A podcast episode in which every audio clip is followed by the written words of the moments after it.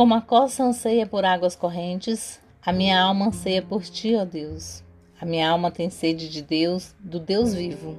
Quando poderei entrar para apresentar-me a Deus? Salmos 42, versículos de 1 a 2. Hoje eu te pergunto: você ama Deus de verdade? Você ama Deus verdadeiramente? Porque quando a gente ama uma pessoa, a gente quer conversar com ela, quer tocar, passar tempo ao lado dela, estar em constante intimidade com ela. E quando temos algum problema, corremos para contar para essa pessoa amada. E a oração é o meio que nós temos para nos comunicar com Deus, contar nossos problemas e pedir ajuda. É por meio da oração que passamos tempo ao lado de Deus e ganhamos intimidade com Ele. Você tem orado? Você tem conversado com Deus? Você tem demonstrado a Ele o seu amor? Ore Passe tempo com Deus e você verá a sua vida transformada. Mostre para Ele o quanto você o ama, converse com Ele todos os momentos e veja a transformação na sua vida.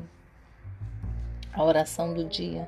Senhor, meu Deus e meu Pai, eu declaro meu amor por Ti e quero me aproximar mais de Ti a cada dia. Que o Teu Santo Espírito me ajude a demonstrar todo o meu amor.